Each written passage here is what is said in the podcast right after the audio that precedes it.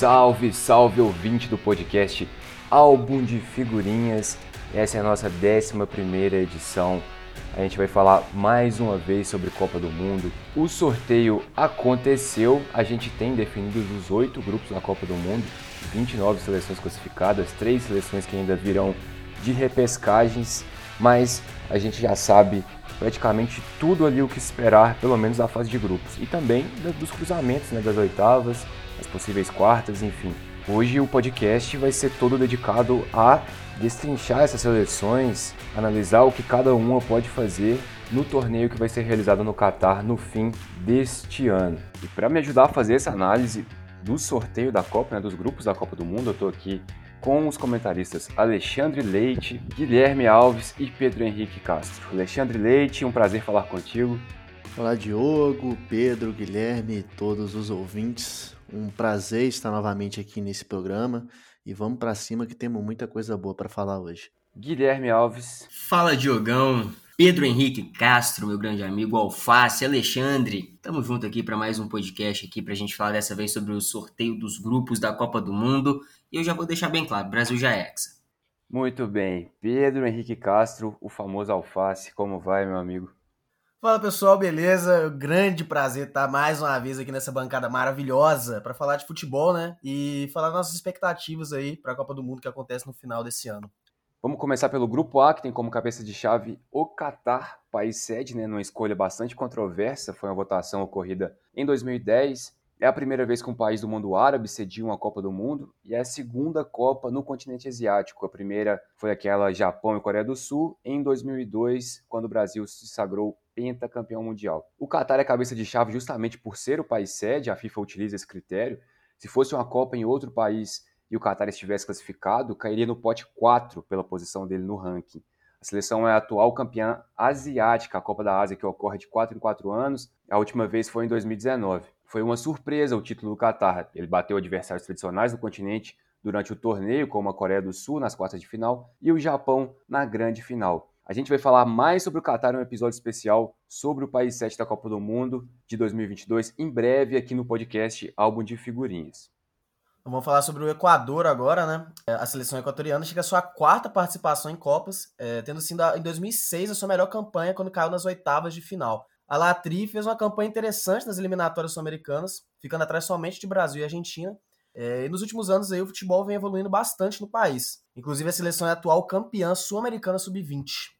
Bom, falando agora do Senegal, né, da seleção seneganesa, que eliminou o Egito, quis o destino que Salah e Mané não fossem disputar a Copa do Mundo, se classificou nos pênaltis numa disputa que cá entre nós foi bem feia, bem desprovida de alto nível técnico, mas o fato é que a Copa do Mundo vai contar com um grande craque, vai contar com o Mané, que está aí na Copa do Mundo, e Senegal vem aí mais uma vez para uma Copa do Mundo, claro, buscando surpreender seus adversários, mas caiu num grupo, já de antemão, que pode conseguir se classificar para as oitavas de final. A quarta seleção do grupo é a tradicionalíssima Holanda, né, que está de volta à Copa do Mundo depois de ter ficado fora em 2018. A Holanda foi vice-campeã três vezes, em 74, 78 e também em 2010. A geração holandesa é boa, tem uma defesa que pode ter uma linha de três ou uma linha de quatro, cujo líder se chama Virgil van Dijk, um dos melhores zagueiros do futebol mundial. Frank de Jong, do Barcelona, comanda o meio-campo, e no ataque o principal jogador também é do clube catalão, o Memphis Depay. A Holanda, que é conhecida por normalmente jogar um futebol ofensivo, atacando com pressão, quando não fez isso, em 2010, por exemplo, foi criticada pelo maior jogador da sua história, Johan Cruyff. O time atual mescla nomes experientes com jovens promissores e é comandado por Louis van Gaal, treinador de nome, treinador de prestígio, muitas vezes chega a ser controverso, ele, inclusive, anunciou recentemente que está lutando contra o câncer de próstata bastante agressivo. Bom, então vamos é, analisar esse grupo aí, né, do Equador, Senegal, Holanda e Catar. Né? Acredito que vamos ter um grupo bem disputado. Temos a seleção do Catar, que, como o Diogo bem falou, irá estrear em Copas do Mundo. É a primeira vez né, que consegue participar desse torneio justamente por ser o país sede. E é o grande azarão do grupo, né? Apesar de contar com o apoio da torcida, podemos dizer que o Catar é o grande azarão do grupo. No entanto, não podemos descartar tão facilmente assim a seleção anfitriã. Né? O Qatar evoluiu muito seu futebol nos últimos anos. Em 2019 chegou a conquistar a Copa da Ásia, como o Diogo já bem mencionou na sua fala, né? em cima do Japão, numa vitória por 3 a 1 mas se for para analisar aqui e fazer uma projeção das seleções que irão se classificar nesse grupo A, eu me arrisco a dizer que Holanda e Senegal se classificam nessa ordem, inclusive. Acredito que a Holanda passa por ser uma seleção que geralmente dá trabalho em Copas do Mundo, apesar de nunca ter vencido uma, e que também possui um bom elenco, com jogadores internacionalmente conhecidos, né? Por exemplo, o Van Dijk, o Ake do City, um meio-campo muito bom, com jogadores como o Ainaldo, Frank de Jong. Já o Senegal recentemente tem encantado o mundo do futebol, liderados pelo craque do time, o Sadio Mané. A seleção senegalesa tem demonstrado ser um time muito disciplinado taticamente, não à toa venceu a Copa Africana das Nações e se classificou para a Copa do Mundo em cima da forte seleção do Egito. Então acredito que por esses motivos deve passar a seleção de Senegal e da Holanda nesse grupo A.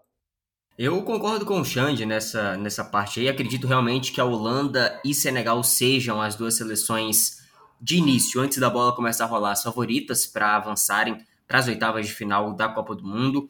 Senegal, inclusive, que busca talvez conseguir o maior feito histórico da sua seleção, né, como aconteceu em 2002, depois de, de inclusive bater a, a campeã mundial é, França, é, chegar até as quartas de final e acabando eliminado. Dessa vez busca surpreender o mundo mais uma vez e, e quem sabe chegar ainda mais longe.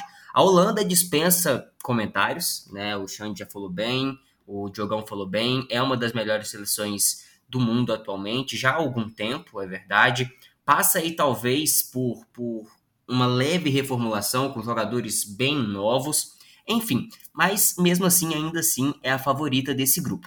Só que eu não descartaria nesse grupo uh, o Equador. O Equador fez aí uma, uma eliminatória bem sólida até, né? Terminou em, em quarto lugar aqui na, nas eliminatórias sul-americanas e desbancou seleções como Colômbia, Chile, Peru, que teoricamente eram superiores. Inclusive, o Equador complicou a vida aí de seleções relativamente mais fortes. Complicou, complicou a vida da, da Argentina, tudo bem, num jogo que já não valia mais nada. Complicou a vida do Brasil, venceu o Chile, venceu a, a, a, a, Venezuela, acabou vencendo o México também em alguns amistosos, enfim, é uma seleção muito bem organizada. Dá para complicar a vida tanto do Senegal quanto da Holanda.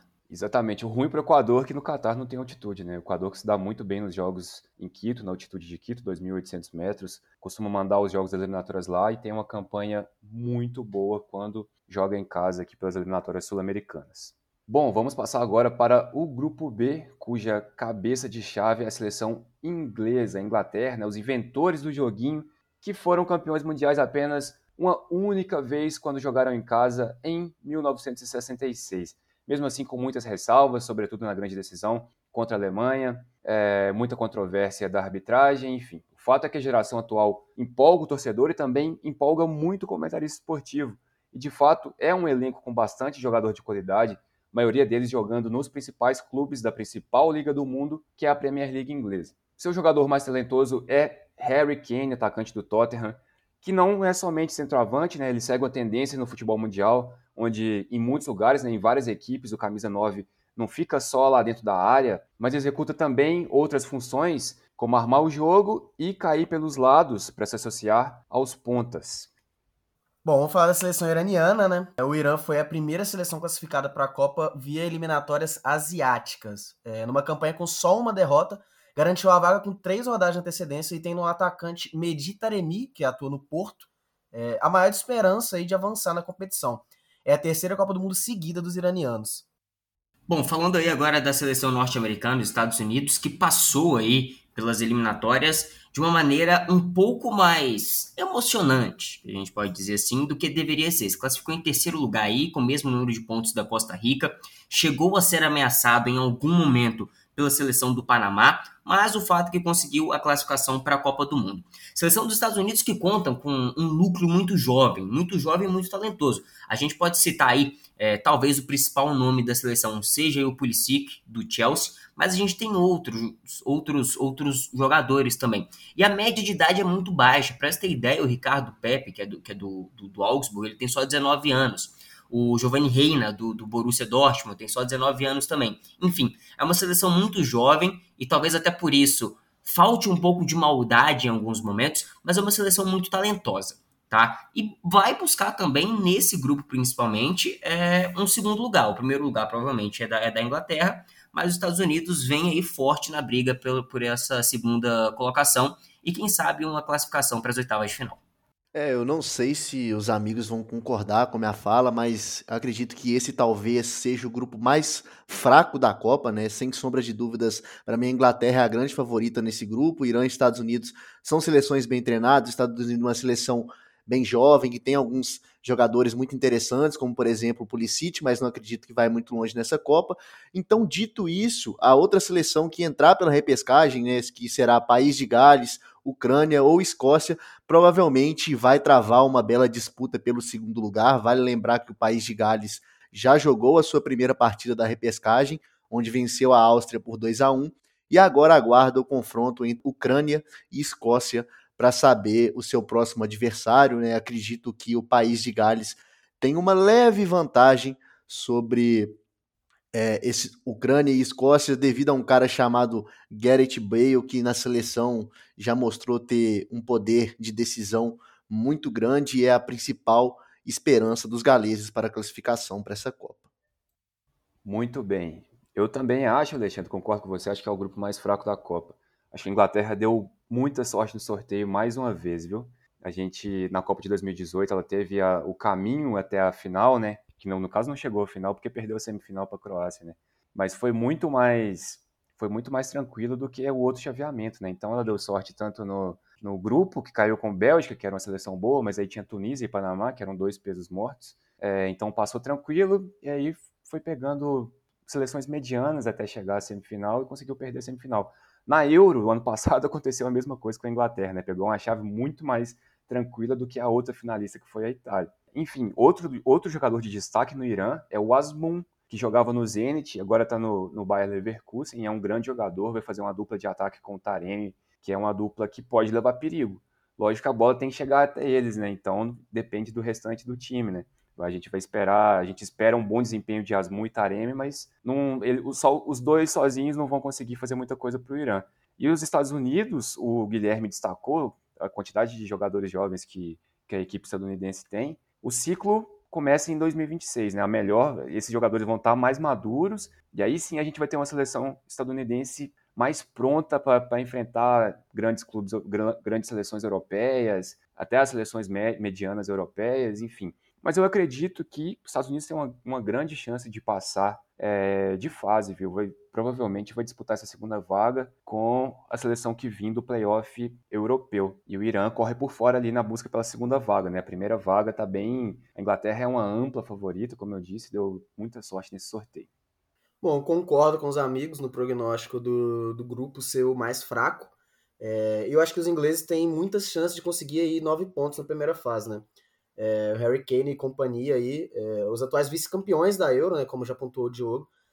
É, eles classificaram de maneira bem confortável para a Copa, tem uma equipe muito forte, superior às outras do seu grupo, pelo menos né, no papel. Né? A briga pela segunda vaga ela pode ser mais legal de acompanhar, que a equipe do Irã ela fez uma eliminatória asiática bem interessante, e a seleção ela vem cada vez mais, vem sendo cada vez mais internacional, né? Os jogadores importantes nas equipes tradicionais da Europa, né? Como bem já colocamos, Taremi, que joga no Porto, o Osman no Bayer Leverkusen, é, entre outros. A equipe americana, por sua vez, ela teve dificuldade para se classificar para o Qatar, né? O Guilherme já apontou que foi com toques aí de drama. É, sofreu algumas derrotas e algumas reduções bem abaixo. É, mas é uma seleção que, de 1990 até 2014, não perdeu uma Copa e costumava incomodar bastante. Então é bom ficar de olho aí. É, e as três seleções que podem vir pelo playoff europeu aí têm bastantes condições também de brigar pela segunda vaga. Muito bem. Passando aqui para o grupo C, que tem como cabeça a Argentina, bicampeã mundial em 78 e em 86. Os hermanos vão mais uma vez em busca do tri. O argentino já empolga fácil com o futebol, né? E também com a seleção, mas dessa vez eles têm um motivo a mais. Venceram a Copa América aqui no Brasil, em cima da nossa seleção ano passado, dando fim a um jejum de títulos que vinha desde 1993. O treinador Leonel Scaloni saiu da seleção sub-20 diretamente para a principal logo após a Copa de 2018 e deu um ânimo a mais para o povo argentino, que tem costume de chamar o time atual de La Escaloneta. A seleção não perde desde junho de 2019, naquela semifinal de Copa América no Mineirão contra o Brasil, quando vencemos por 2 a 0. Desde então, são 31 jogos de vencibilidade para os argentinos. Bom, a Arábia Saudita se classificou em primeiro no grupo B das eliminatórias asiáticas, desbancando seleções tradicionais do continente, como Japão e Austrália, que desde 2005 joga as eliminatórias desse continente. É, os sauditas tentam, ao menos, né, repetir a campanha de 1994, quando eles avançaram até a fase oitavas de final. Bom, e falando do México agora nesse, nesse grupo, o México é uma seleção que nas eliminatórias me surpreendeu. Se classificou aí é, de forma, entre aspas, tranquila nas suas eliminatórias aqui, ficou em segundo lugar, com o mesmo número de pontos do Canadá, e é uma seleção talentosa também. O México que durante essa, essas eliminatórias inteiras deu pinta de ser uma seleção bem sólida, né? Perdeu aí é, só duas partidas nessas, nessas eliminatórias e tem oito vitórias e oito vitórias relativamente convincentes, vencendo adversários que teoricamente, entre aspas, poderiam ser considerados, inclusive, mais fortes, né? Conseguiu empatar aí com, com, com os, os Estados Unidos, uh, perdeu, é verdade, uma partida para os Estados Unidos, mas jogando bem também. O México, que tem uma seleção, como eu disse, com nomes que são conhecidos relativamente. A gente pode citar aqui o, o, o, Funes Mori, a gente pode citar principalmente o Jesus Corona do Sevilha. Então é uma seleção também que vem para brigar nesse grupo, que é um grupo bem chatinho, um grupo bem complicado aqui, esse grupo C, esse grupo da, da Argentina, e o México é só mais um complicador aqui que pode fazer com que seja um dos grupos mais interessantes dessa Copa. A quarta seleção do grupo C é a Polônia, que foi beneficiada pela exclusão da Rússia dos playoffs nas eliminatórias da UEFA. Os poloneses já foram direto para a final e o melhor de tudo, eles jogaram em casa, né, um jogo único em casa, ganharam de por 2 a 0 contra a Suécia e teve gol dele, claro que teve, né, o Lewandowski deixou sua marca nesse jogo e já deixou sua marca ao todo por 75 vezes na seleção polonesa, é disparadamente o maior artilheiro da história e também disparadamente o maior destaque do time atual. A Polônia, que já foi terceira colocada em uma Copa em 1974, era de ouro do futebol polonês. Venceu inclusive o Brasil na decisão de terceiro lugar com um gol do Lato, que é um dos maiores jogadores da história do país. O Lato que também foi artilheiro daquele mundial em 74 na Alemanha Ocidental. Então, no grupo C, como o Diogo bem falou, nós temos a Argentina né, como a grande favorita, pela seleção que tem no papel, também pelo bom futebol apresentado da equipe do Scaloni, e deve se classificar sem muitas dificuldades para as oitavas. Disputando a segunda vaga, eu vejo ali uma briga muito forte entre as seleções do México e da Polônia. Acredito que a Arábia Saudita corre por trás, não tem futebol para brigar de frente com as outras três seleções do grupo. E fica até difícil analisar quem passa entre México e Polônia, porque no meu ponto de vista são duas seleções muito parelhas, mas novamente pelo fator jogador decisivo eu aposto na classificação da, da Polônia, porque lá no ataque eles têm um cara chamado Robert Lewandowski, que é simplesmente viciado em bola na rede, viciado em fazer gols, e com certeza fará a diferença para a Polônia nessa Copa, é a grande esperança dos poloneses, então eu também coloco muita fé no Lewandowski e acredito que a Polônia consiga se classificar em segundo lugar nesse grupo da Argentina, visto que os hermanos, de longe, são amplamente favoritos a passar nesse grupo. Dito isso, passa Polônia em primeiro, México em segundo. mas eu, eu, eu concordo que a Argentina realmente é favorita mas eu não acho que é amplamente favorita. Eu não cravaria com 100% de certeza que a Argentina passa nesse grupo, sem tomar nenhum susto, sem jogos complicados, sem jogos difíceis. Tanto as seleções do México quanto as seleções da Polônia e também a da Arábia Saudita têm grande potencial para complicar a vida dos irmãos. A gente sabe que Copa do Mundo é, é um jogo, né? principalmente na, na, na, fase de grupos, né? cada um joga uma vez contra, contra si. E é muito complicado. A gente já viu a Argentina em grupos que já era favorito, a gente pode citar a última Copa, por exemplo, a Copa de 2014, por exemplo, que chegou na, na final e na fase de grupos passou algum aperto. Enfim, acho a Argentina favorita, mas não é ampla favorita. E para a segunda colocação, uma disputa muito em aberto, principalmente aí, é, entre México e Polônia.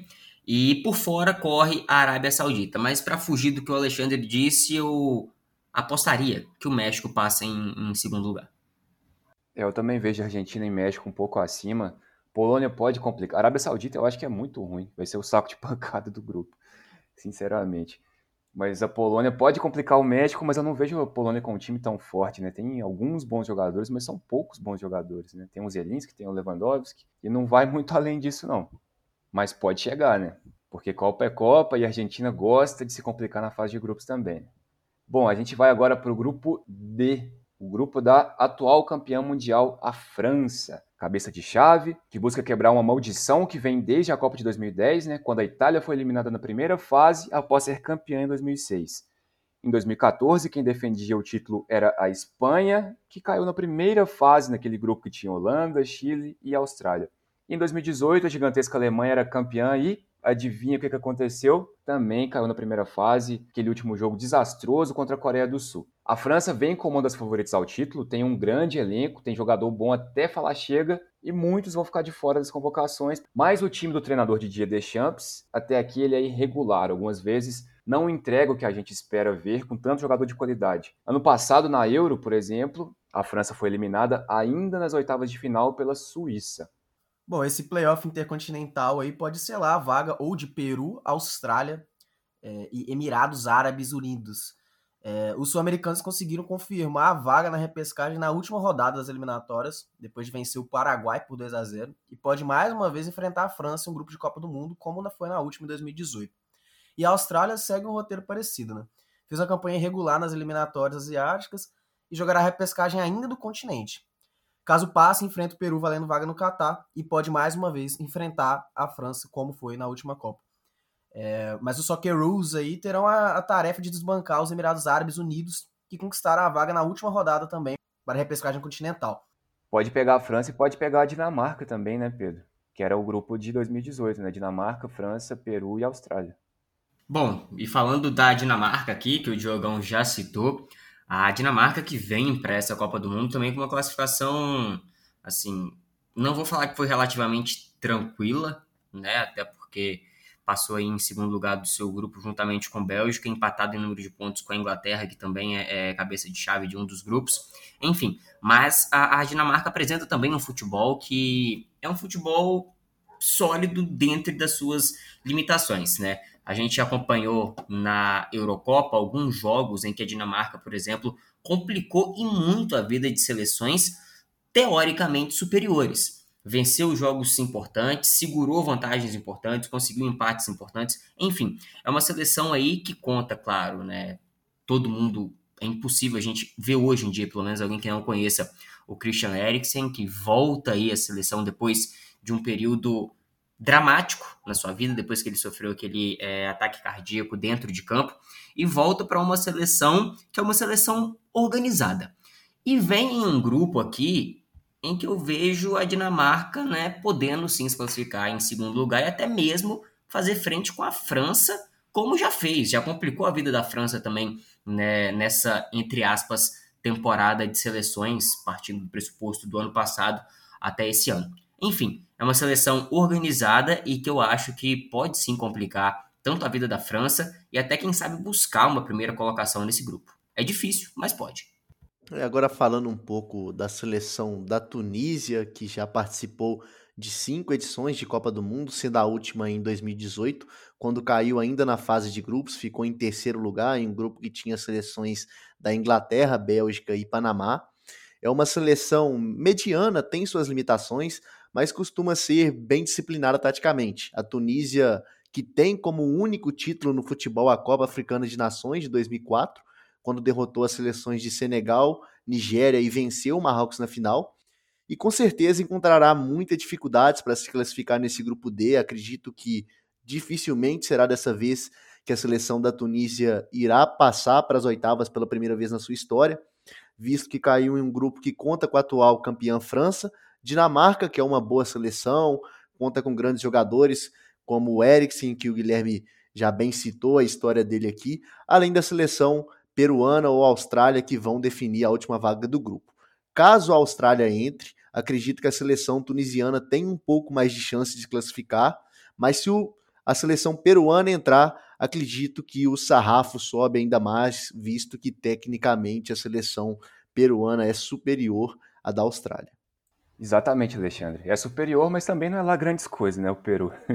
Se fosse a Colômbia no lugar do Peru, né, mas enfim, a Colômbia teve vários problemas durante as eliminatórias, né, durante teve problema de vestiário, teve problema de não conseguir jogar bem no final do, na reta final das eliminatórias e acabou ficando de fora da Copa. Paciência essa, essa vaga entre Peru e Austrália vai ser decidida, ou Emirados Árabes, né? A Austrália é favorita contra Emirados Árabes e o Peru é favorito contra qualquer um dos dois que passar. A Tunísia, na minha opinião, é uma seleção muito fraca, que joga um futebol bem sem graça. Tem a disciplina tática ali, mas é só. Mesmo assim, costuma ser um saco de pancada, costuma não conseguir incomodar, e eu acho que em 2022 não vai ser diferente. Eu vejo a França e a Dinamarca muito acima, até do Peru, viu? A França, para mim, favorita ao lado do Brasil. Tem outras seleções que estão ali perto, né? Mas para mim, colocar as duas numa primeira prateleira, vamos dizer assim, para mim é França e Brasil. A Dinamarca mostrou um futebol muito legal de ser assistido na Euro ano passado. Chegou à semifinal, só não conseguiu ir à final porque teve aquele pênalti absurdo que deram em cima do Sterling, né? Que o VAR nem pediu revisão. Sterling, que na Liga dos Campeões essa semana também tentou cavar um pênalti parecido. Ele gosta disso, né? Gosta da simulação mas a Dinamarca tem um time bastante interessante. Acho que é uma, uma das seleções médias da Europa aí que tem grandes chances de surpreender na Copa do Mundo, quem sabe chegar umas quartas de final, ou talvez até uma semifinal, dependendo ali dos cruzamentos. Para mim é uma seleção muito forte. Bom, a França deve conseguir passar aí do grupo sem dificuldade para a fase de oitavas de final, né? É, os Leblanc fizeram uma campanha bem tranquila nas eliminatórias e tem tem à sua disposição ótimos jogadores, né? Igual o Diogo falou, que formam um rol dos melhores do mundo em suas posições, né? como Mbappé, Benzema, Youri, Griezmann, etc. E eu acho que a segunda vaga deve mesmo ficar com a seleção dinamarquesa, né? Tem peças muito interessantes. É, fez uma fase eliminatória muito boa e vem de campanhas espetaculares também na Euro, caiu na semis e na última Copa também que caiu para vice-campeã Croácia. As demais seleções eu acho que brigam por fora aí nessa posição de segundo colocado acho que é um grupo aí que desde o sorteio já pintou mais ou menos o resultado.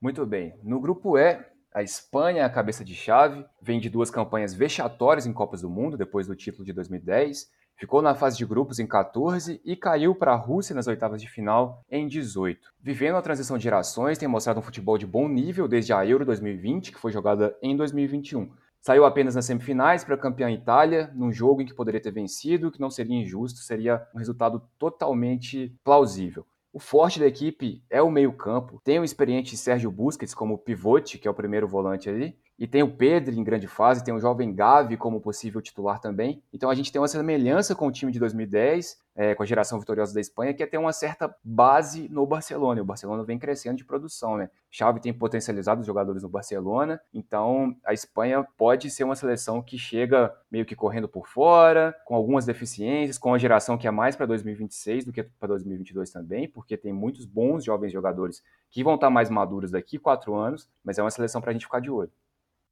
Bom, o grupo E ainda aguarda a definição aí do playoff disputado entre Nova Zelândia e Costa Rica, né? Os neozelandeses chegam mais uma vez na repescagem de Copa do Mundo, né? Que desde que a Austrália se filiou à Federação Asiática aí, a Nova Zelândia esteve presente em todas as repescagens. E eles foram os campeões, entre aspas, ainda das fortíssimas eliminatórias da Oceania, é, ao vencer as Ilhas Salomão por 5 a 0. É, a Costa Rica fez uma campanha aí com altos e baixos nas eliminatórias da CONCACAF, ficou em quarto lugar e vai disputar aí essa partida contra a Nova Zelândia. Já me adiantando um pouco, acho que é bem favorito em cima da Nova Zelândia para conquistar a vaga aí. Bom, é, e esse grupo ainda tem, né? Talvez, talvez seja o grupo com não vou falar que é o grupo mais forte, porque a gente tem duas seleções muito fortes, no caso Espanha e agora Alemanha e duas seleções que provavelmente não vão incomodar essas duas, que são Japão e Nova Zelândia ou Costa Rica. Mas falando aqui mais precisamente da Alemanha, é, dispensa comentários técnicos, né? Uma seleção que vem de um período pré-copa absurdamente bom, vem de algumas goleadas recentemente. Tudo bem que são contra seleções que não fazem frente e nunca vão fazer, provavelmente, contra grandes potências europeias. Venceu a Armênia por 4 a 1, venceu o Liechtenstein por 9 a 0, venceu a Macedônia do Norte por 4 a 0, mas a Macedônia do Norte, inclusive, que eliminou a Itália, tá certo? Venceu a Islândia por 4 a 0, a Armênia por 6 a 0. E também nesse período venceu Portugal, que é dito por alguns como uma das seleções que correm por fora como favoritas nessa Copa do Mundo, venceu por 4 a 2 e provavelmente o jogo mais complicado dessa Alemanha foi contra a França, que a Alemanha acabou perdendo por 1 a 0, mas foi um jogo com amplo domínio alemão. Então a Alemanha nessa Copa do Mundo vem provavelmente para mais uma vez brigar por um título de Copa do Mundo.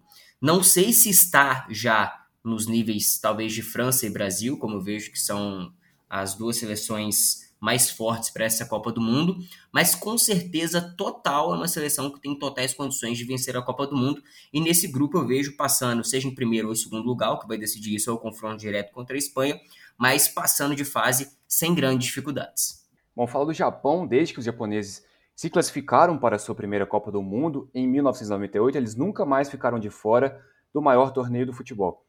O Japão já fez boas campanhas, mas o, o, mais longe que chegou foi as oitavas de final. Vale lembrar que foi apenas por um tris que na última Copa os japoneses não eliminaram os belgas nas oitavas de final. Talvez até o destino para o Brasil fosse diferente, né, se pegasse o Japão ao invés da Bélgica. É uma das maiores forças do futebol asiático atualmente e um de seus maiores destaques é o atacante Minamino do Liverpool. Ele joga bem, tem técnica, tem velocidade, apesar de não ter muito espaço no time Jürgen Klopp, porque tem muito jogador de frente lá, né? Tem Luiz Dias, recém-chegado, tem Diogo Jota, tem Roberto Firmino, tem Mané, tem Salah, enfim. Antes de fazer aqui minha análise do grupo E, eu queria até levantar uma discussão, né? O Guilherme falava aí da força de Alemanha e Espanha nesse grupo. É, nessa Copa a gente não tem, né, aquele famoso, na minha opinião, a gente não tem aquele famoso grupo da morte. O grupo E seria o que mais se aproxima desse grupo, na minha visão. Eu queria saber se os amigos concordam ou enxergam algum grupo mais difícil que esse grupo E. Não, não acho que esse grupo é o grupo da morte, porque eu vejo duas seleções muito fortes, que no caso são Espanha e Alemanha, e que vão classificar com bastante facilidade até. Acredito que até mesmo o grupo do Brasil, com Brasil, Sérvia, Suíça e Camarões, tenha jogos mais chatos do que nesse grupo é com Espanha e Alemanha. Porque nesse grupo E a gente tem um jogo complicado que é Espanha e Alemanha. Depois todos os outros, tanto Espanha quanto Alemanha, são amplamente favoritos. Não que no grupo do Brasil o Brasil não seja favorito, mas é um grupo minimamente, depois do Brasil, mais equilibrado, principalmente com Sérvia e Suíça. Camarões provavelmente vai ser aqui o saco de pancadas desse, desse grupo mas eu vejo até Suíça e Sérvia, inclusive, podendo fazer jogos bem chatos contra o Brasil. Então, não acho que esse grupo de Alemanha e Espanha seja o grupo da, da morte. Acho que o, que o grupo F, o grupo G do Brasil, é mais chato. Talvez até aqui o grupo H com Portugal, Uruguai e mais um seja um grupo mais chato, não pelo nível das outras seleções, mas pelo futebol que Portugal principalmente tem, tem apresentado. E o grupo C, com o grupo da, da Argentina, mesmo a Argentina sendo bem favorito, é um grupo também bem chatinho, um grupo não difícil, eu não diria que é o grupo da morte, mas é um grupo chato. Mais chato, inclusive, do que esse com Espanha e, e Alemanha. Então, respondida aí, dadas as opiniões, vamos analisar nesse né, grupo E, que, que como eu falei, assim, eu, eu acredito que seja um grupo muito difícil, porque apesar de Espanha e Alemanha serem amplas favoritas, eu também vejo que o Japão pode dar muito trabalho e, inclusive, complicar uma dessas seleções. Se não ficarem espertas, apesar de favoritas, podem se complicar. Né? Não acredito que Nova Zelândia ou Costa Rica vão fazer tanta frente, mas o Japão é uma equipe muito bem disciplinada taticamente e já mostrou que pode dar trabalho. A minha análise para esse grupo é que os favoritismos deverão ser se confirmados, apesar disso que eu falei, né? Com certa dificuldade, mas os favoritismos devem ser confirmados e Espanha e Alemanha não necessariamente nessa ordem, fica difícil falar entre Espanha e Alemanha quem passaria em primeiro, talvez uma leve vantagem da Espanha, mas acredito que seja essas duas equipes que se classifiquem para as oitavas de final. Grupo F, grupo F tem a Bélgica como cabeça de chave, que é aquela ótima geração belga. Né? Essa piada é um meme que persiste há muito tempo, mas o fato é que a Bélgica é um país pequeno e que não tem lá tanta tradição no futebol. E tem uma equipe muito boa, sim, e uma geração muito boa, sim. Está um pouco envelhecida, é a última Copa de muitos seus atletas, mas ainda tem uma boa equipe. O Kevin De Bruyne é o seu principal jogador, é o grande maestro do Manchester City. Se ele chegar bem fisicamente, vai ser o coração da Bélgica na Copa.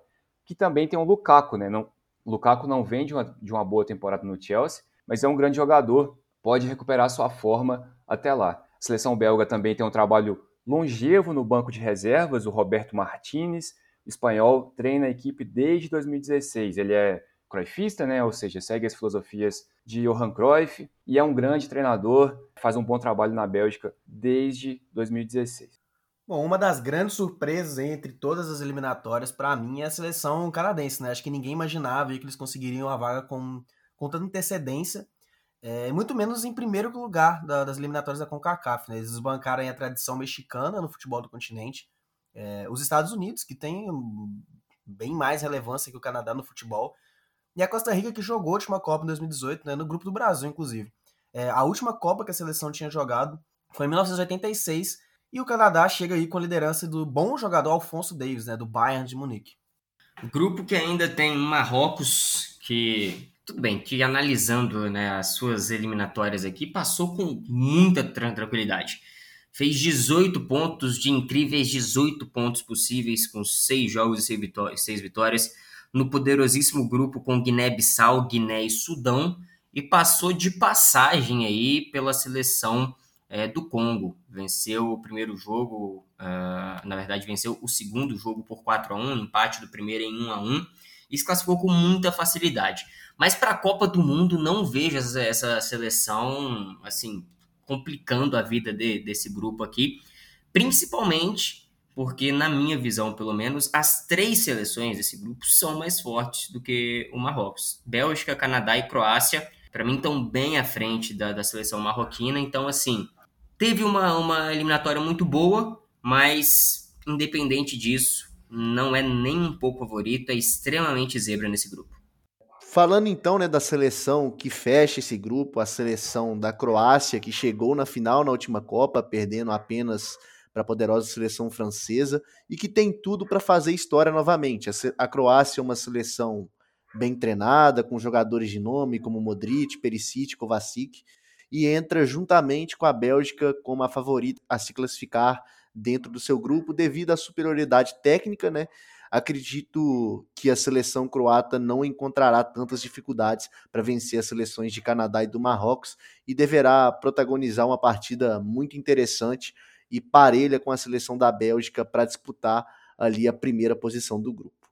Bom, a Bélgica é a grande favorita do grupo, né? Acho que isso, isso é indiscutível. Mas eu vejo esse grupo como um grupo bem equilibrado, que vai apresentar, que vai ter bons jogos. Eu tenho uma boa expectativa para os jogos desse grupo. Eu acho que Canadá tem qualidade, é uma seleção organizada que joga futebol fechadinho ali, deve recuperar o Alfonso Davis, né, que não jogou a reta final das eliminatórias por causa do, do miocardite, que ele teve é, como consequência de Covid-19. Canadá tem um time organizado, pode ser uma surpresa, vai depender de como a Croácia vai chegar para essa Copa, qual a forma dos jogadores. Né? A Croácia é uma seleção envelhecida, mas ainda tem qualidade, tem um Modric com 36 anos que ainda joga muita bola. Marrocos, na minha opinião, também tem um bom time e pode, e pode surpreender. Então, esse grupo eu tenho expectativa que são jogos equilibrados, mas que vão ter bom nível técnico. Marrocos e Croácia vai ter bom nível técnico, assim como Marrocos e Canadá, assim como Croácia e Canadá, e assim como todos da Bélgica contra essas três equipes. Então eu tô, eu tô animado para ver, para assistir aos jogos nesse, nesse grupo F da Copa do Mundo de 2022. Oh, não sei se os amigos concordam comigo, mas acho que com exceção de Espanha e Alemanha, né, que estão no, no, no, grupo E, e aí eles vão brigar pela primeira colocação, e o grupo A, né, que tem o Qatar como cabeça de chave, eu acho que todos os outros representantes do, do pote 1 têm bastantes condições de conquistar nove pontos na primeira fase, né. É, para mim não é muito diferente para a Bélgica, não, né, tem grandes jogadores do futebol mundial, é, De Bruyne, Lukaku, Courtois, entre outros. É, e sem contar que ficaram muito tempo aí na primeira posição no ranking da FIFA, né? Até o Brasil retomar esse posto recentemente. Então eu vejo a Bélgica como ampla favorita. A seleção da Croácia precisou aí da última rodada das eliminatórias para garantir a vaga. Bateu a Rússia por 1 a 0 num joguinho difícil, gol contra no finalzinho. Então não chega com tanta moral assim, mas são os vice-campeões do mundo, né? Então, comandados aí por, por Modric, vão tentar repetir essa campanha histórica de 2018. O Marrocos é, promete dar uma engrossada aí no cabo, né? É uma seleção que fez uma, uma eliminatória africana muito confortável. E pode brigar aí pela segunda vaga, enquanto que a seleção canadense, para mim, acho que vem por fora aí para tentar beliscar a vaga, mas é um grupo bastante equilibrado. É um grupo que Bélgica em primeiro e qualquer uma das outras três em segundo não seria grande absurdo, não. Agora chegou a ele, é o grupo G, o grupo do Brasil. É a única seleção que jogou todas as Copas, pentacampeã mundial, e que não tem jeito, é muito difícil, eu diria impossível que o Brasil chegue para um torneio, para uma Copa e não seja o favorito, ou um dos favoritos. Apesar da corneta que é forte demais entre os torcedores de clubes brasileiros na seleção, não é diferente, apesar disso, o Brasil é favorito. O ciclo desde 2018 vem com pouquíssimos resultados negativos, e se há um tempo o time não empolgava tanto, o Brasil venceu seus três últimos jogos nas eliminatórias pelo placar de 4 a 0. E acima de tudo, apresentando um bom futebol, dominante, apesar de que nenhum dos adversários se classificou para a Copa. O Tite também vem escalando o time de diversas formas, apresentando muitas variações táticas e o Brasil vem forte para 2022. E a posição G2 aí ficou com a Sérvia, né, que chega à sua segunda Copa seguida em um grupo bem similar ao de 2018, né, quando também enfrentou Brasil e Suíça, mas acabou perdendo para ambos, né. A seleção chega bem forte ao Catar, depois de desbancar o favoritismo de Portugal em seu grupo e se classificar de forma invicta para a Copa, né. Tem bons nomes disponíveis, tem aí o Milikovic Savic, o Vlahovic, que já tem 21 gols na atual edição do Campeonato Italiano, joga aí pela Juventus, uma seleção que chega com muito moral aí para a Copa do Mundo no Catar. Bom, o grupo que tem aí também a Suíça, né, fazendo quase uma reedição do grupo da, da Copa de 2018. E a Suíça que chega nessa, nessa Copa, talvez até com um pouco mais de moral do que chegou para a Copa em 2018. A Suíça que fez aí uma eliminatória muito boa, empatou, por exemplo, com a Itália duas vezes, venceu aí as seleções consideradas teoricamente mais fáceis. Na Eurocopa complicou a vida de todas as seleções do pote 1 que enfrentou eliminou a França nos pênaltis, é, eliminou, foi, foi eliminado no caso para a Espanha só nos pênaltis também. Então, enfim, é uma seleção bem cascuda. Eu não colocaria, obviamente, como nenhum favorito a vencer a, a Copa do Mundo ou favorito a desbancar o Brasil nesse grupo, mas é uma seleção que tem totais condições de, no mínimo, fazer um jogo bem parelho com a seleção brasileira. Acho o Brasil ainda favorito, claro, mas a seleção da Suíça nesse grupo aqui não vem para brincar, vem para conseguir mais uma vez aí a segunda colocação e para complicar mais uma vez a vida do Brasil. Camarões é a seleção africana com mais tradição em Copas do Mundo, vai para sua oitava Copa. Camarões de Roger Millar, de Olembe, de Samuel Eto'o, que classificou apenas na Bacia das Almas, naquele playoff mais emocionante dos playoffs africanos Levou um gol da Argélia na prorrogação aos 13 minutos do segundo tempo, mas conseguiu um gol salvador aos 19 e Camarões classifica-se para sua oitava Copa do Mundo. Já teve gerações muito melhores que a atual, mas ainda tem alguns nomes de respeito, como o goleiro Naná, goleiro do Ajax, que já está acertado com a Inter de Milão para a próxima temporada. Tem o Choupo-Moting, atacante que passou por diversos grandes clubes da Europa, hoje ele está no Bayern de Munique. Tem o Toko Ekambi, que é um bom jogador também, do Lyon, inclusive foi o autor do gol da classificação, do gol salvador. Poderia ter o Matip, zagueiro muito bom tecnicamente, zagueiro do Liverpool, comandado por Jürgen Klopp no Liverpool, mas que não joga mais pela seleção camaronesa. Camarões é a quarta força deste grupo G da Copa do Mundo. Muito dificilmente vai brigar por uma vaga nas oitavas de final. Eu estava pensando aqui a respeito do que eu ia falar, né, na análise desse grupo, e eu lembrei lá no dia do sorteio, assim que foi formado esse grupo do Brasil, o grupo G, quando o amigo comentou que esse grupo era um grupo traiçoeiro. E realmente, de fato, o Brasil conseguiu fugir das grandes seleções, mas se engana quem acha que é um grupo extremamente fácil e que o Brasil vai passar com o pé nas costas. Claro que o Brasil, até por tudo que apresentou nas eliminatórias, é o grande favorito, não só dentro do seu grupo, mas também a ganhar a Copa. Mas se não tomar cuidado, pode se complicar e ser surpreendido, principalmente pela seleção da Suíça, que, como o Guilherme bem disse, é uma seleção bem cascuda e que tem dado trabalho para seleções da, da primeira prateleira. O Camarões também tem um bom time, mas ainda considero estão um pouquinho abaixo no quesito nível técnico comparado às demais seleções do grupo. Então, para não me prolongar muito mais, acredito que o Brasil conseguirá garantir o primeiro lugar no grupo, mas com certas dificuldades, e na segunda colocação teremos uma briga entre Sérvia e Suíça muito mais para Suíça. Acredito que a equipe da Suíça seja superior.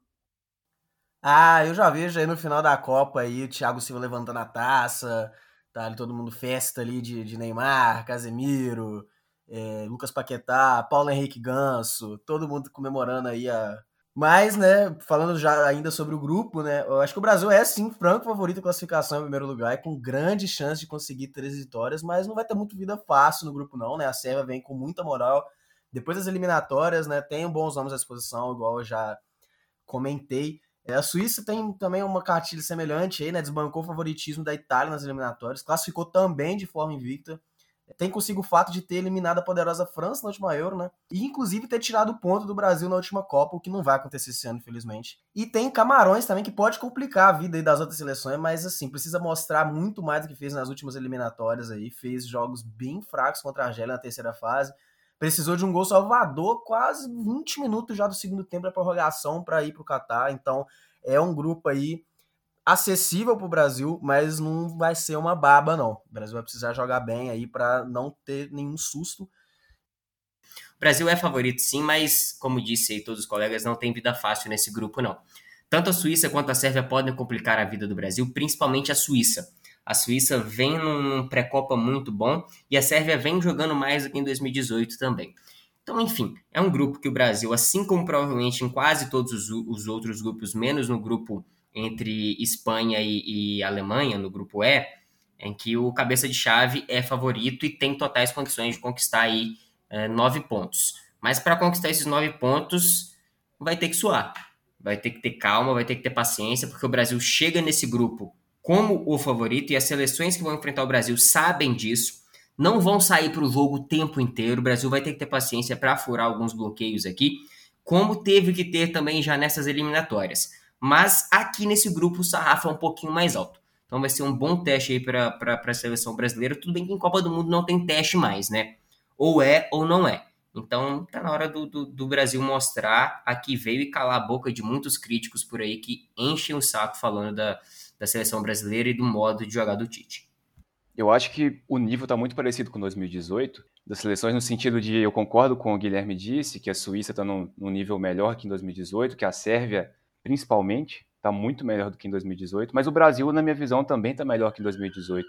Então a gente vai, acho que a gente vai encontrar mais ou menos o mesmo nível de dificuldade ali com Suíça e com Sérvia, né? Agora a outra seleção era Costa Rica, agora é Camarões. Eu acho que é mais ou menos a mesma coisa também. Acho que Camarões é até pior do que aquela Costa Rica.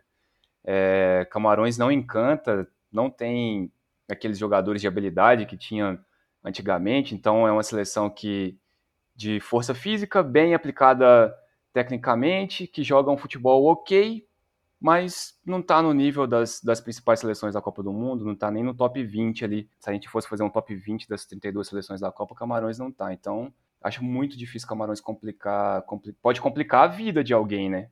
Pode ser do Brasil, pode ser da Sérvia, pode ser da Suíça, empatando um jogo assim.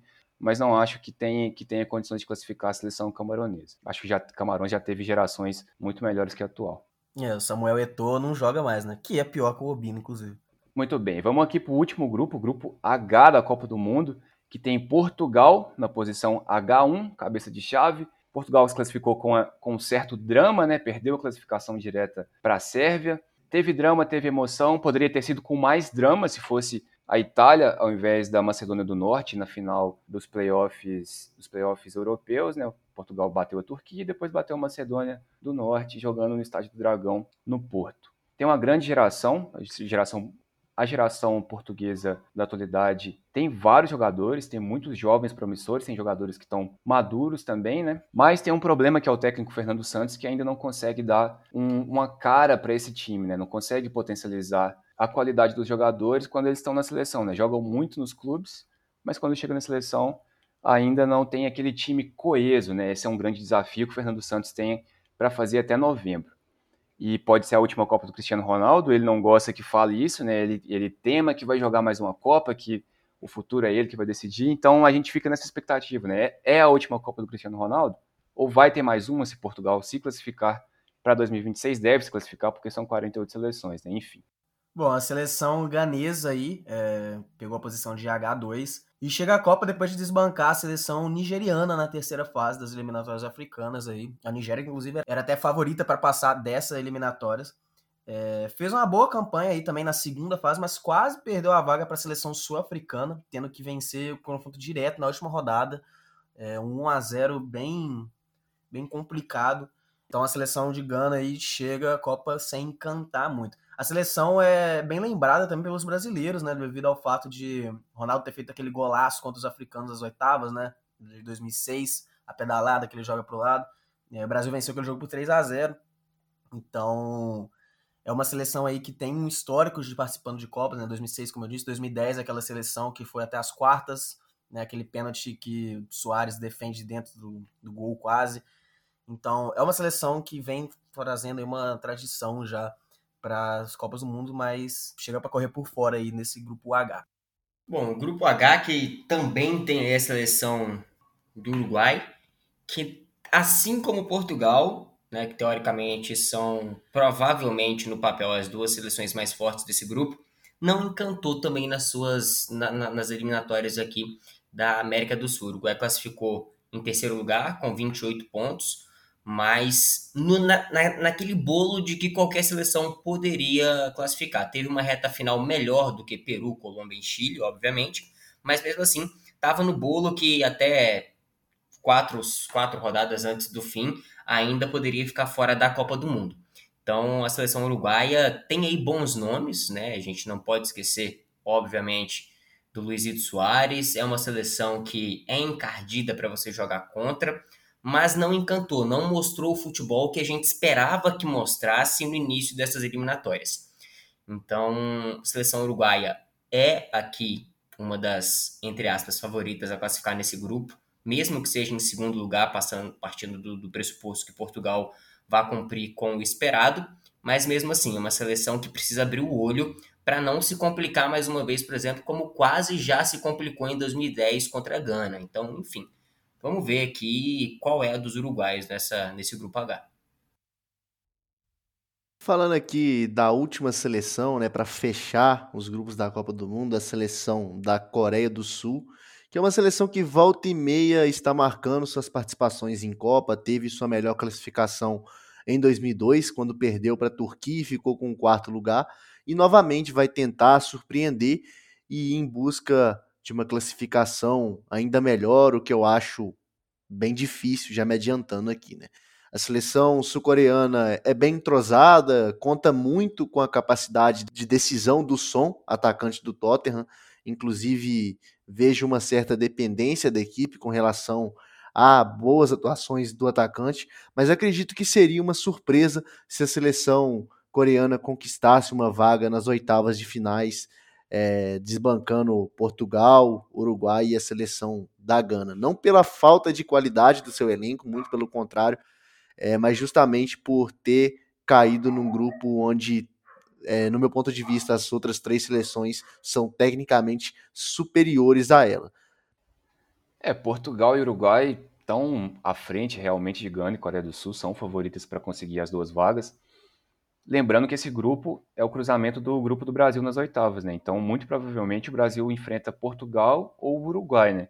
Claro que Gana e Coreia do Sul correm por fora, acho que tem chance. É outro grupo, assim como o F, que eu estou animado para assistir aos jogos, porque acho que vão, que vão produzir bons jogos, né? Portugal e Gana, Uruguai contra Coreia, enfim, o próprio Portugal e Uruguai, obviamente, vai ser um grande jogo. E é o grupo a gente ficar de olho, né? Justamente pelo que eu falei, que é o grupo que cruza com o do Brasil. O Uruguai venceu os últimos quatro jogos das eliminatórias sul-americanas, foi justamente depois da troca de técnico, né? O maestro Tabares, histórico treinador do Uruguai, foi demitido, o Diego Alonso assumiu e o Diego Alonso deu uma nova cara para a seleção, uma nova motivação. Então, o Uruguai vem no crescente, eu acho que chega bem para a Copa do Mundo, chega como uma das ali na terceira prateleira, vamos dizer assim, né? Aquelas seleções que para mim não tem a capacidade, não tem muito dificilmente vão vencer a Copa, mas podem chegar às quartas de final, pode chegar até uma semifinal, como, como o próprio Uruguai chegou em 2010, né, que foi uma surpresa, inclusive batendo Gana, como o Alexandre disse. E é isso, Portugal tem um, um, grande time, como eu disse, vai depender muito da forma como o time vai chegar, né, porque jogador por jogador, individualmente, Portugal tem uma grande seleção, mas ainda falta ter um time coeso. Bom, por mais que Portugal aí tenha que ter passado pela repescagem europeia, né, para se classificar ao Catar, eu acho que ainda é a grande favorita, né, primeira colocação do grupo H aí. É, vai ter como principal rival a seleção uruguaia de Luizito Soares, né? É, que também, né, como já foi dito aí pelos amigos, veio de altos e baixos nas eliminatórias sul-americanas. Então, ao meu ver, a vaga fica com as duas seleções aí.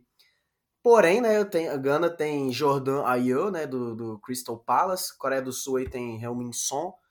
Então, assim, acho que vão poder complicar também, vão poder tirar ponto das duas grandes favoritas aí e brigar por uma vaga, né? Mesmo que correndo por fora, mas eu acho que é um grupo muito interessante. Pode ter bastantes jogos interessantes aí. Muito bem, a gente chegou ao final. Falamos das 32 seleções e dos oito grupos é, que compõem a Copa do Mundo de 2022 no Catar. A última Copa, infelizmente, para mim, na minha opinião, com 32 seleções, não queria com 48. Vai ter muita seleção aí que, na minha opinião, não tem, não merece na Copa do Mundo. Mas enfim, eu queria saber dos comentaristas aqui qual a opinião deles, né, sobre os favoritos, além da fase de grupos, né, os favoritos para chegar ao título da Copa, além do Brasil, claro. Vai chegar à semifinal, quem pode surpreender, enfim, a palavra de vocês. Vou começar aqui com o Alexandre Leite. Ah, meus favoritos aqui são Dinamarca, Tunísia, tô brincando. Lógico que acredito que coloco o Brasil como favorito, né? Não é, há um bom tempo eu não ficava tão empolgado com a seleção brasileira como eu eu tô nesse ano. Então, acredito que, que o Brasil vem forte em busca desse hexa. Coloco também a seleção da França, candidata né, a conquistar mais um troféu aí pela segunda vez consecutiva. É, apesar de às vezes ter seus altos e baixos, jogar alguns jogos irreconhecíveis, é uma seleção com atletas altamente reconhecidos, né, no internacional, protagonista nos seus clubes. Tem o Mbappé, que para mim é um jogador que com certeza vai fazer toda a diferença para o time da França nessa Copa do Mundo. E para colocar mais um, né, o terceiro favorito aí, escolher meu top 3, talvez eu colocaria a seleção da Argentina. Eu acho que os hermanos estão, estão muito bem. Não, não gostaria que, que eles avançassem muito, né? Quanto antes cair a Argentina melhor, mas acredito que tem uma seleção recheada de bons jogadores, é, muito bem treinada e pode dar bastante trabalho nessa Copa. Eu acho que é o seguinte, eu acho que a gente palpitar aqui não vai mudar em nada porque o título é do Brasil não adianta. Então eu vou falar aqui, ó, favoritíssima, favoritaça, não, brincadeira. Acho que eu colocaria Brasil e França como as duas, as duas seleções com mais chances de título nessa, nessa, nessa Copa. Até porque eu acho, eu não sei como funciona o chaveamento pós-fase de grupos, mas se eu não estou enganado, Brasil e França só se enfrentariam numa eventual final, se eu não enfim, que seja, vai. Mas eu acredito que Brasil e França são as duas seleções com mais potencial nessa Copa do Mundo. E já que o Alexandre colocou uma terceira, eu vou colocar a Alemanha como aqui uma terceira força nessa Copa. Fez um pré-Copa muito bom, fez umas eliminatórias muito convincentes, eliminatórias bem sólidas. Então eu acho que a Alemanha chega é, sem aquele maldito azar de ter vencido a Copa do Mundo para ser eliminada no ano seguinte chega mais uma vez como uma das grandes favoritas aqui. E a gente pode citar outras seleções correndo por fora, né? Tem Argentina, tem Espanha, enfim. Mas eu acho que o meu tripé dessa Copa do Mundo fica entre Brasil, França e Alemanha. Sobre França e Brasil se enfrentarem no eventual final é o seguinte: se Brasil ficar em primeiro e a França ficar em primeiro, só na final. Se ambas ficarem em segundo, também, mesma coisa, só no final. Agora, se uma ficar em primeiro e a outra ficar em segundo no grupo, aí a gente pode ter um Brasil e França nas semifinais da Copa do Mundo. Exatamente, é isso aí mesmo. É, a gente pode ter um Brasil e Argentina já na semifinal, inclusive. Mas Brasil e França, no caso, caso dê a lógica, só na final. Bom, vamos lá, né? Acho que falar por último é um pouco complicado, porque já pega todas as, as opiniões já embasadas, mas eu não vou fugir muito não do clichê. Eu acho que a grande candidata aí a vice-campeã é a França, né? É uma seleção aí que dispensa comentários, é atual campeã mundial. Por mais que tenha tido uma, uma trajetória na Euro um pouco complicada, né? Caiu para a Suíça, mas fez uma eliminatória muito tranquila. É, é uma seleção que tem jogadores incríveis, então acho que é a grande candidata e é chegar à final e perder para o Brasil. Eu acho que a Argentina também é, tem grande potencial para ir longe na Copa. É uma seleção que joga muito bem. Uma seleção que engrossou bastante o caldo contra o Brasil e vem evoluindo já há um tempo aí a lá escaloneta. Pena que vai cair na fase de grupos, né? E para sair um pouco do que já foi dito, Acho que a Espanha completa meu top 3. Acho que a Espanha fez uma ótima Eurocopa, uma eliminatórias também foi bem tranquila, jogou, jogando de forma bem interessante. É uma, uma geração que, conforme o, o Diogo mesmo já disse, é mais para 2026 do que 2022. Tem uma equipe aí muito boa. É, acho que candidatíssima revelação da Copa do Mundo tem aí o Pedri, que tá jogando bastante. Então, acho que o meu top 3 aí para vice-campeã é o é França, Argentina e Espanha, porque é campeã, acho que a grande favorita da Copa, acho que é sim o Brasil, e a Argentina vai cair na fase de grupos, infelizmente, né? Então fica aí a, a análise. A análise e também a torcida, né? Principalmente no caso da Argentina, mas enfim, eu também eu também vejo a Espanha como uma, uma um potencial muito grande para complicar já nessa Copa, como eu disse, né? Mas enfim, para mim, Brasil e França estão lá no alto, são top 2 ali das seleções, muito perto. Só que eu não acho as seleções, as demais seleções, como Inglaterra, como a própria Argentina, a Espanha, a Alemanha, a Bélgica também, talvez até Portugal, se, se vier a, a jogar bem, começar a jogar bem. É, eu não acho que essas seleções estão muito atrás de Brasil e França. Eu acho que elas podem fazer frente tranquilamente a Brasil e França. Então, para mim essa é uma das copas mais difíceis de prever, justamente por isso. Acho que tem, acho que os trabalhos são, tem muitos trabalhos bons, tem alguns trabalhos irregulares, mas seleções que possuem bons jogadores. Enfim, então acho que vai ser uma grande Copa justamente por causa disso. Vai ter muito equilíbrio é, e eu espero que muito jogo bom, como foi a Euro. A Euro de 2021, Euro 2020, que foi jogada em 2021, para mim foi uma competição de seleção de um nível muito alto. Eu espero que a Copa é, seja do nível da Euro. Seja de um nível parecido com o que foi da Euro, né? Jogos bons, uma média de gols alta, né? Muito gol, o time jogando para frente, enfim, sempre vai ter o time que vai defender mais, isso é natural, claro, cada um joga com as suas armas, mas espero que tenha muita seleção com apresentando um futebol técnico, apresentando um futebol, aquele futebol que quer chegar ao gol, que quer fazer o gol, que quer atacar, né? Que quer incomodar o adversário atacando. É, essa é a minha visão para a Copa de 2022. Guilherme. Pois é, e você citou aí né, essas outras seleções que podem fazer frente a Brasil e França e podem sim fazer frente, principalmente a França, no caso, é, como já fizeram. Vamos citar aqui, vou dar só dois exemplos no caso, vou falar da Espanha e da Alemanha. A Espanha, inclusive, venceu a própria Alemanha em 2020, isso já tem dois anos, venceu por 6 a 0 um ciclo novo, enfim, que seja.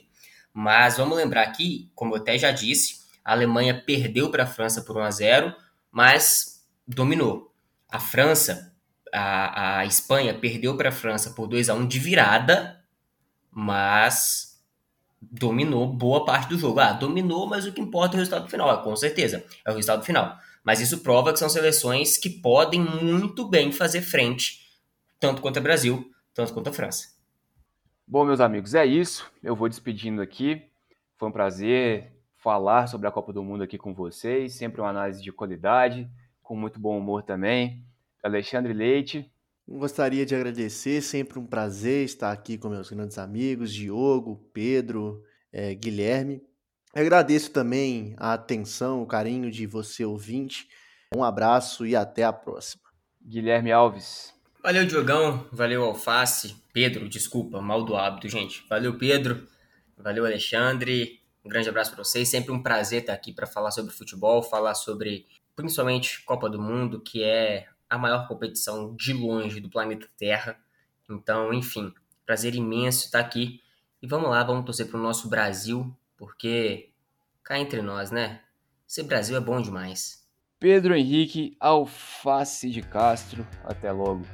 Até logo, Jogão. Gostaria de agradecer a presença aí de todos os amigos na bancada aí. Sempre muito bom estar participando aqui dessa bancada.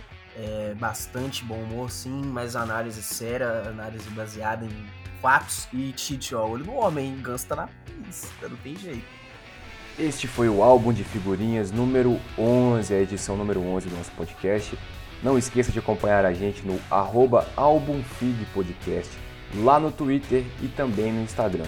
Em breve a gente volta para fazer mais uma análise ou contar a história de alguma figurinha que fez parte da Copa do Mundo da FIFA, da história das Copas. Um abraço, até a próxima.